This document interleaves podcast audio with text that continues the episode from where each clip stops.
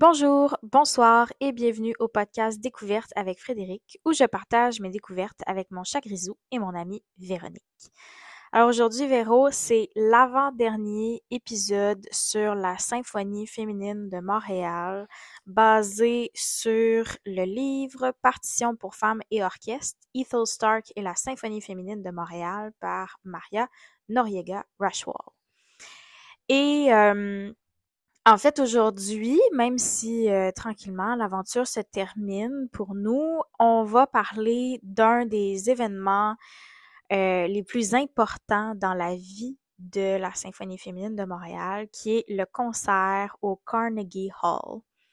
Donc, je ne sais pas si tu connais un petit peu le Carnegie Hall. En fait, euh, c'est une salle, euh, ben c'est une salle, c'est un bâtiment à New York qui a été inauguré en 1891. Il a été conçu par l'architecte William Toothill, quelque chose de genre. C'est dur à dire. Toothill, quelque chose de genre. Puis, euh, il suit un style de renaissance italienne, donc c'est très très beau avec des lignes très épurées, euh, de la maçonnerie, du travail de bois, c'est magnifique. Euh, il y a trois salles. La salle principale a 2804 places, donc c'est très très grand pour cette époque-là. Et euh, au fil des années, euh, des différentes sociétés, puis les différents propriétaires de ce bâtiment-là ont réussi à le conserver et euh, à ce qu'il soit pas démoli pour construire autre chose. Dans New York, on s'entend que la, durée de vie d'un bâtiment est quand même comptée. Puis aujourd'hui, puis même dans les années antérieures, ça a toujours été un arrêt important dans la vie d'un artiste de pouvoir faire un concert au Carnegie Hall. Donc, euh, il y a les Beatles qui y ont été, il y a euh, Bob Dylan, Edith Piaf, en tout cas, il y a, beaucoup, beaucoup d'artistes qui ont passé là.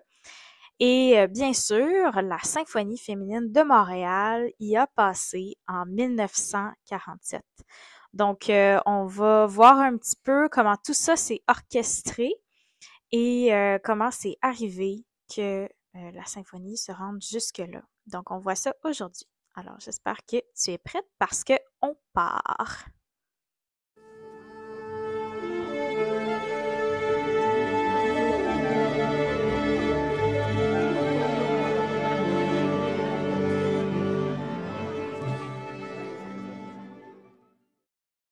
Donc, on retourne dans les années 40. Euh, l'orchestre a bien démarré euh, sa carrière. Il y a eu le premier concert euh, sur le dessus, ben, sur le top du Mont-Royal, si on peut dire, au sommet du Mont-Royal.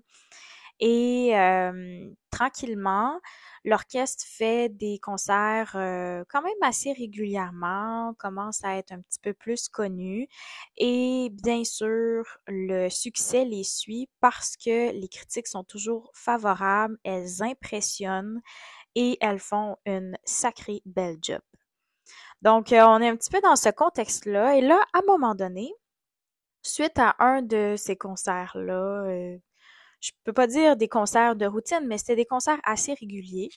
Euh, Ethel Stark va se faire approcher et va se faire proposer de donner un concert au Carnegie Hall avec son orchestre. Donc au début, euh, c'est clair que c'est pas trop. Euh, ben, au début, elle pense littéralement que c'est une joke. Après ça, euh, les deux hommes qui sont venus la voir dans sa loge euh, après le concert essayent de euh, lui faire comprendre que non, non, c'est du sérieux. Et finalement, ben, elle réalise et elle va décider de réfléchir sérieusement à cette possibilité-là. Donc, un concert au Carnegie Hall, à cette époque-là, ça représente vraiment quelque chose. Et en plus que c'est pour que c'est une invitation pour un orchestre féminin, euh, c'est quelque chose de plus. Donc, on va aller voir un petit peu ce que ça représente. Au début, nous pensions qu'il s'agissait d'une plaisanterie, se souvient Lise Vézina. Mais lorsqu'elle précisa qu'elle parlait sérieusement, nous laissâmes presque tomber nos instruments. Il ne faut pas oublier, c'était un orchestre symphonique de femmes du Canada. Personne n'aurait jamais pensé que cela aurait pu arriver. Jamais aucun orchestre canadien, même composé d'hommes, n'avait joué au Carnegie Hall. Cette offre était en effet quelque chose de fabuleux, la, euh, première dans l'histoire canadienne. Aucun orchestre canadien n'avait été invité à faire ses débuts professionnels aux États-Unis. Les orchestres établis étaient eux-mêmes en compétition pour trouver des possibilités de tourner et d'autres occasions de jouer aux États-Unis afin d'établir leur réputation sur le plan international. L'Orchestre symphonique de Toronto, par exemple, avait pendant longtemps essayé de se faire inviter par une agence américaine. Cette invitation ne lui parvint qu'en 1951. Et voilà qu'Ethel Stark, une femme chef d'orchestre, allait conduire son orchestre de femmes, le premier orchestre canadien à faire ses débuts sur le sol américain, non pas dans une ville éloignée ou une petite salle de spectacle quelconque, mais bien dans la ville la plus active du point de vue musical et l'espace culturel le plus important de l'Amérique du Nord. Dans l'univers de la musique, le Carnegie symbolisait le summum du succès. Et, compte tenu de l'indifférence générale des Américains envers les, orchestres canadiens, l'invitation de Sol U-Rock avait presque l'air d'un miracle. C'était l'occasion qu'elles avaient toutes attendue, la récompense pour leurs années de travail acharné. C'est super excitant tout ça. Mais il faut pas oublier que c'est un orchestre d'une centaine de femmes à déplacer de Montréal à New York. Donc, c'est tout un défi, il faut trouver du financement et il faut s'organiser. Les mois qui précédèrent cette première américaine furent remplis d'anticipation et de frénésie. Il y avait tant à faire. L'agence avait donné son accord pour assumer les frais de représentation et de location. Cependant, les femmes allaient devoir payer elles-mêmes leur hébergement ainsi que leurs frais de transport et leurs repas. Madge et Ethel firent part de ce problème au gouvernement. La province de Québec leur octroya la somme de 1500 dollars, tandis que le maire de Montréal, Camillien Houd, leur offrit son appui. Si ces attentions étaient bienvenues, c'était loin d'être suffisant, même pour le transport. Elles déployèrent des efforts supplémentaires, entreprirent d'autres démarches pour trouver de l'aide financière, ces efforts leur apportant d'autres contributions malgré tout insuffisantes. Deux mois avant la tenue de l'événement, l'excitation se changea en profonde déception lorsque Madge, Ethel et Doretta se rendirent compte que leurs efforts généreux n'avaient pas suffi. Il n'y avait toujours pas assez d'argent pour permettre d'aller à New York le concert devait être annulé. Ethel, assise dans son studio, coude sur la table, découragée, parcourait des papiers. Comment annoncer la nouvelle aux musiciennes? Et surtout, comment pouvait-elle les laisser tomber? Doretta disait avoir la certitude qu'elles avaient fait tout ce qui était possible. Il n'y avait tout simplement pas suffisamment d'argent. Et juste au moment où Ethel rassemblait son courage pour affronter la terrible réalité, on frappa à la porte. Le visage plutôt empourpré, Madge Bowen entra. Elle enleva son chapeau et déposa une enveloppe sur la table de cuisine, à l'intention d'Ethel. C'est un don anonyme d'un ami de la famille, annonça Madge. Et elle se mit à expliquer comment cet ami anonyme avait vendu une partie de ses terres agricoles pour pouvoir les aider à réaliser leur rêve de se rendre au Carnegie Hall. C'était une personne loyale au Canada et qui manifestait une grande sympathie pour la mission des femmes, évoquera Ethel des années plus tard, et qui nous soutenait particulièrement à cause du refus exprimé par le gouvernement d'appuyer un projet de si grande importance et d'une envergure internationale. Il s'agissait d'une si grosse somme d'argent. Ethel fut très émue de savoir que quelqu'un, quelque part, croyait si fortement dans cette lutte qu'elle menait pour l'égalité et faisait preuve d'un amour si grand pour son pays. Le rêve allait devenir réalité. À présent que le concert au Carnegie Hall était financièrement assuré, elle devait augmenter le rythme de travail de l'orchestre. Donc, le financement est assuré, Les femmes travaillent très fort. Ethel est exigeante, comme toujours, peut-être même plus, pour s'assurer que les femmes sont prêtes. Et arrive le 21 et le 22 octobre 1947, date du voyage et du fameux concert à New York. Donc, euh, Véro, je t'invite à fermer les yeux, à te transporter en octobre 1947 et à vivre avec moi ce fameux concert. Le 21 octobre 1947, les membres de la SFM se retrouvèrent à la gare Windsor pour se rendre à New York par le train de nuit. Munis de valises, instruments, équipements, oreillers, sacs à main, effets personnels, plus de 80 femmes se présentèrent sur le quai, prêtes à monter dans le train. Baisers, poignées de main et au revoir furent échangés avec les proches, et les portes du train se refermèrent. Elles étaient en route vers les États-Unis. Chaque kilomètre parcouru faisait croître leur excitation ainsi que leurs attentes. Plusieurs d'entre elles ne parvenaient pas à s'endormir, d'autres se demandaient si elles étaient éveillées ou en train de rêver. Les instruments bougeaient quand le train amorçait les courbes, et il y avait une telle frénésie d'activité pour les retenir que même celles qui dormaient se réveillaient momentanément. C'était unique, se souvient Lise Vézina. C'était comme dans ce film Un certain Lem Show avec Marilyn Monroe, avec toutes les musiciennes. C'est ce que nous étions une bande de femmes traînant nos instruments dans le train. C'était enivrant. À notre arrivée, le lendemain, nous étions toutes nerveuses et fatiguées parce que nous n'avions pas pu dormir à bord du train. Tandis que le jour se levait, celles qui étaient restées éveillées savaient qu'elles devaient être sur le point d'arriver. Quelle chance avaient celles qui dormaient encore! Les corps se mirent finalement à bouger, les bras à s'étendre, les yeux à s'ouvrir le train s'arrêta complètement à Grand Central Station. Elles étaient à New York. Près de cent femmes sortirent du train. Il y avait tant d'agitation, se souvient une des membres. Les femmes se pressèrent au comptoir d'enregistrement de l'hôtel Wellington sur la 57e avenue, tandis qu'Ethel, Doretta et Madge se rendaient directement à la 5e avenue au Plaza Hotel de Haut Standing. Une fois tout le monde installé et qu'elles eurent mangé un morceau, Ethel se hâta au studio d'Elena Rubinstein, la fameuse cosméticienne, pour une séance de coiffure et de maquillage avant les interviews et les photos avec différents journaux. Même si la presse partout au Canada avait publicisé l'événement des mois à l'avance et en insistant sur son importance, quand vint le temps de le couvrir, Thomas Archer, critique musical de la Gazette de Montréal, fut le seul à faire le voyage. À la déception de tout le monde, le Canada ne paraissait pas montrer un intérêt particulier dans les avancées révolutionnaires de ces femmes à l'étranger. Par chance, la presse américaine jugea que l'événement valait la peine d'être souligné et quelques-uns de, leurs, et quelques-uns de leurs meilleurs critiques étaient présents. De retour à l'hôtel Wellington, les femmes défirent leurs bagages et répétèrent. Certaines d'entre elles tentèrent une petite sieste.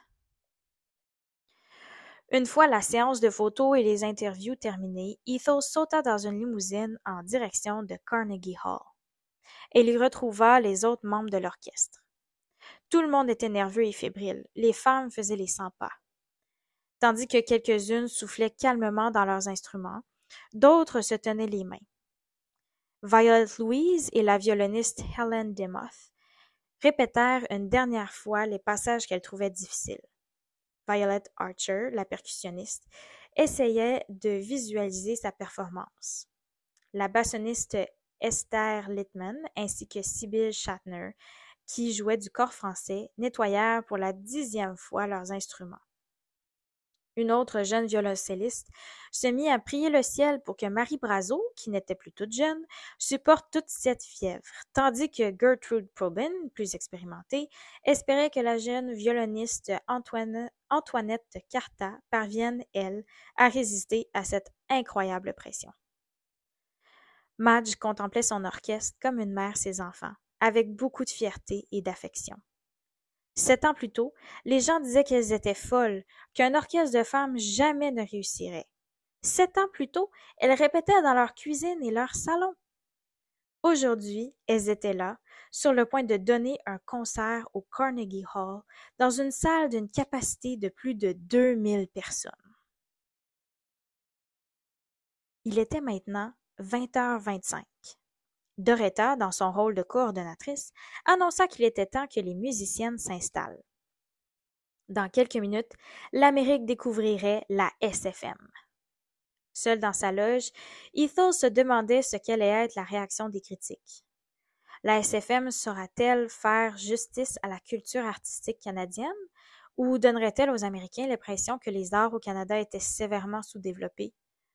La décision de faire jouer cet orchestre si jeune dans une des salles les plus importantes du monde d'un point de vue culturel était certes audacieuse.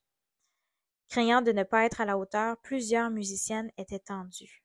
La plupart d'entre elles ne jouaient que depuis sept ans et se sentaient intimidées non seulement à cause de l'expérience, de la formation solide et du succès que connaissaient les musiciens masculins qui, d'ordinaire, fréquentaient ce lieu, mais elles l'étaient aussi à cause de l'importance que revêtait l'événement en soi. Elles étaient le premier orchestre canadien à Carnegie Hall et elles devaient représenter le pays tout entier. L'élitisme qui avait cours dans la profession proprement dite aussi intimida plusieurs de ces femmes issues des classes laborieuses, de travailleuses de bureaux et d'usines et d'enseignantes.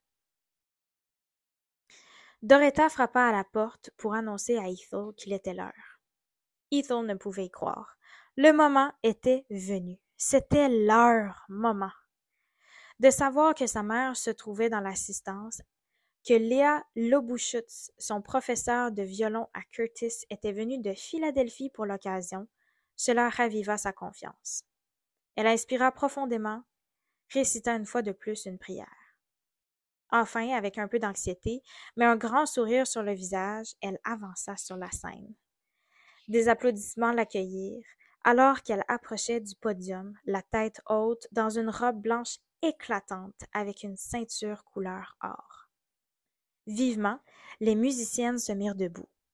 Celles qui étaient aux instruments à cordes tapotaient les lutrins de leurs archets. Celles aux instruments à vent logèrent ceux-ci sous leurs bras pour pouvoir elles aussi applaudir. Ethel sourit, inclina la tête et fit signe aux musiciennes de s'asseoir. Un silence palpable s'imposa. Pas le moindre bruit, ni respiration, ni tintement de clés, ni pieds qui traînent.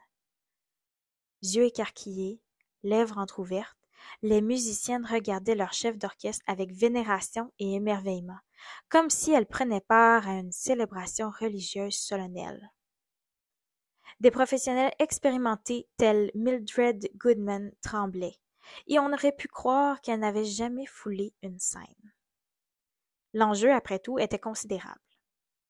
La baguette glissa presque de la main moite d'Ethel, elle la serra fermement, puis, d'un souffle abrupt qui brisa le silence, elle, la leva, marqua un premier temps vigoureux, puis l'orchestre s'élança dans les premières mesures rythmiques de l'ouverture de l'Euriante de Karl Maria von Weber. La musique s'élevait, elle tournoyait. Ensemble, les musiciennes ressentaient au fond d'elles-mêmes chacun de ces mouvements suivit la première mondiale de Two Sketches Based on French Canadian Airs, une pièce écrite pour l'occasion par Sir Ernest Macmillan, puis Mort et transfiguration de Richard Strauss, opus 24, une œuvre phénoménale que même les ensembles saisonniers les plus expérimentés et qui ont l'habitude de se produire sur les grandes scènes mondiales abordent avec précaution. Qu'est-ce qui aurait pu pousser un orchestre de sept ans à peine à jouer ce morceau pour experts? Peut-être était-ce pour se prouver une fois de plus, ou encore pour montrer les talents et le sérieux des musiciennes vedettes de l'orchestre. La musique s'élança, emplissant cette prestigieuse salle, dans laquelle avaient joué les meilleurs musiciens du monde. Sergei Rachmaninoff, Arturo Toscanini, Leonard Bernstein et Arthur Rubinstein.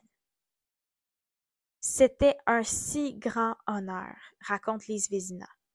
Carnegie Hall est le temple de la musique en Amérique et toujours l'une des meilleures salles de concert du monde. Après avoir quitté l'Orchestre des femmes, j'ai rejoint l'Orchestre symphonique de Montréal et joué dans les meilleures salles du monde, Moscou, Leningrad, Vienne, Paris, Londres. Mais je dirais que Carnegie Hall fut l'une des expériences les plus exaltantes de ma vie, car nous étions si anxieuses, nous voulions tant être à la hauteur. Nous ne pouvions pas croire ce qui était en train de se produire, se rappela Violet Louise Grant plus tard. La salle était pleine à craquer ce soir-là, littéralement bondée. Je n'ai pas vu une seule place libre et il y avait tant de paliers et de rangées. Quelle expérience! Ce n'était pas un orchestre d'école secondaire. Avec ce concert, Violet devint la première femme noire à jouer dans un orchestre symphonique au Carnegie Hall. Après un bref entracte, les femmes revinrent sur scène pour une présentation enjouée de cette pièce si exigeante qu'est la quatrième symphonie de Tchaïkovski. Voilà à quel point nous étions excellentes, raconte Lise avec entrain. Imaginez, nous avons joué la quatrième de Tchaïkovski, une pièce très difficile. Oui, en ce temps-là, l'orchestre était très bon. Nous étions au meilleur de notre forme. Pour nous, c'était le bon moment. Nous étions au plus haut sommet du succès, confirme Ethel. Si elles avaient commencé le concert avec un certain émoi, intimidées, une fois leur professionnalisme affirmé, plus rien ne comptait pour les musiciennes que les contours mélodieux de la musique, les riches harmonies et les rythmes énergiques. Elles aimaient tout simplement jouer et elles étaient là pour jouer. Des applaudissements frénétiques retentirent sitôt les dernières notes tombées. Les gens criaient Bravo! Encore! Le succès remporté était en tout point bouleversant. Après un tel concert, on peut s'attendre à ce qu'il y ait une certaine répercussion. Et bien sûr, il y en a une pour les femmes de la Symphonie féminine de Montréal. Après cette première retentissante au Carnegie Hall, la SFM s'était hissée sur le toit du monde, où semblait s'y trouver, aux yeux des quelques quatre-vingts femmes qui avaient foulé la scène de New York. Les musiciennes avaient gagné une telle confiance en elles-mêmes qu'elles osèrent rêver de plus en plus grand. Il semblait, finalement, que ce n'était plus qu'une question de temps avant que l'orchestre ne s'impose comme un ensemble professionnel, ces musiciennes recevant la reconnaissance et la rémunération que, sans conteste, elles méritaient. Ethel et Madge pensèrent alors à présenter une demande d'aide financière à la ville de Montréal. Les nouvelles de cet orchestre de femmes canadiennes se répandaient.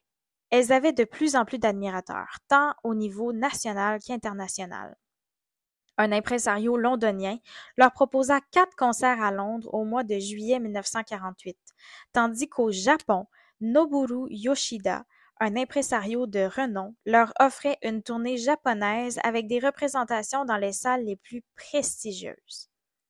Des invitations leur parvinrent d'Angleterre, de Belgique, de France, des Pays-Bas, de l'URSS, des pays de l'Amérique du Sud et d'autres pays européens. Après avoir lu un compte-rendu dans un journal japonais, une admiratrice enthousiaste leur écrivit pour demander s'il était vrai que les femmes étaient capables de jouer d'instruments comme le trombone. L'orchestre recueillait tant d'attention sur la scène internationale qu'Ethel et Madge étaient impatientes de soumettre leur demande de financement à différents responsables gouvernementaux. Elles voulaient faire une tournée européenne, étendre leurs activités et bâtir leur carrière avec l'orchestre. Les occasions se présentaient d'elles-mêmes et de partout. Et tandis qu'Ethel et Madge essayaient de susciter l'intérêt des représentants gouvernementaux, l'orchestre convoitait d'autres villes canadiennes, telles Joliette, Québec, et, en Ontario, Windsor, London, Kingston et Toronto.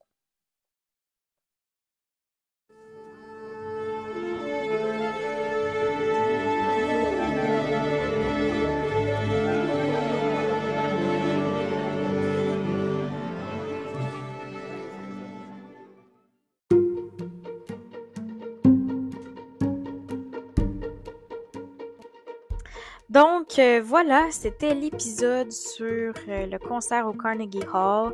Comme c'est mentionné, là, elles sont rendues euh, très connues et elles sont convoitées elles convoitent différentes villes, autant au Québec qu'en Ontario qu'à l'international.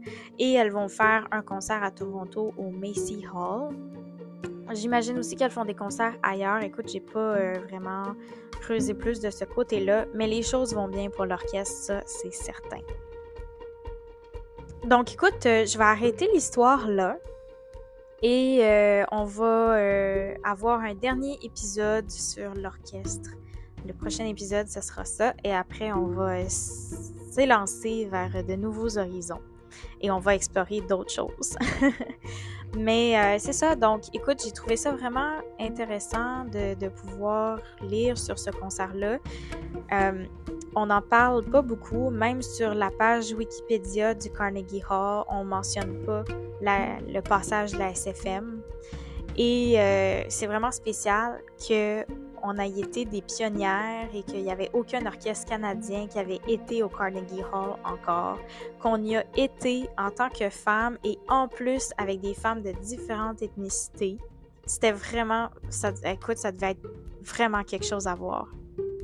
Donc, euh, c'est ça. C'est un super euh, grand moment dans, dans l'histoire de la SFM. J'étais un petit peu, euh, je sais pas trop comment finir ça. C'est tellement grand. J'espère que ça t'a plu de vivre l'expérience avec moi. Puis j'espère aussi que tu vas bien avec le début de la session, que tout va bien de ton côté. Et je vais finir en te souhaitant une bonne journée ou une bonne soirée, dépendamment de quand est-ce que tu m'écoutes et on se reparle dans un prochain épisode. Bye!